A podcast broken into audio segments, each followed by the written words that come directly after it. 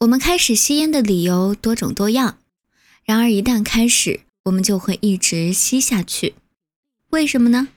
我们为什么要吸烟呢？没有一个吸烟者知道自己吸烟的真实原因。如果他们知道，就不会再吸烟了。在我们的诊所里，我曾对数千名吸烟者问过这个问题，他们的答案千奇百怪，但都与事实相去甚远。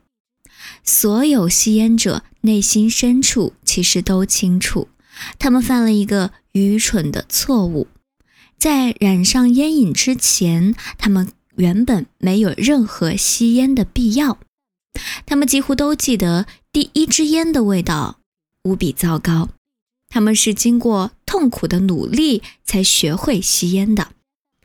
最让他们伤心的是，不吸烟的人什么都没有缺少，并且。还嘲笑他们。不过，吸烟者同样是有智力、能进行理性思考的人类。他们很清楚，吸烟不仅对他们的健康造成了巨大的危害，而且也严重浪费了他们的钱财。他们需要一个合理的解释。事实上，导致我们吸烟的因素只有两种。我会在接下来两章中分别讨论。两种因素分别是尼古丁上瘾和洗脑。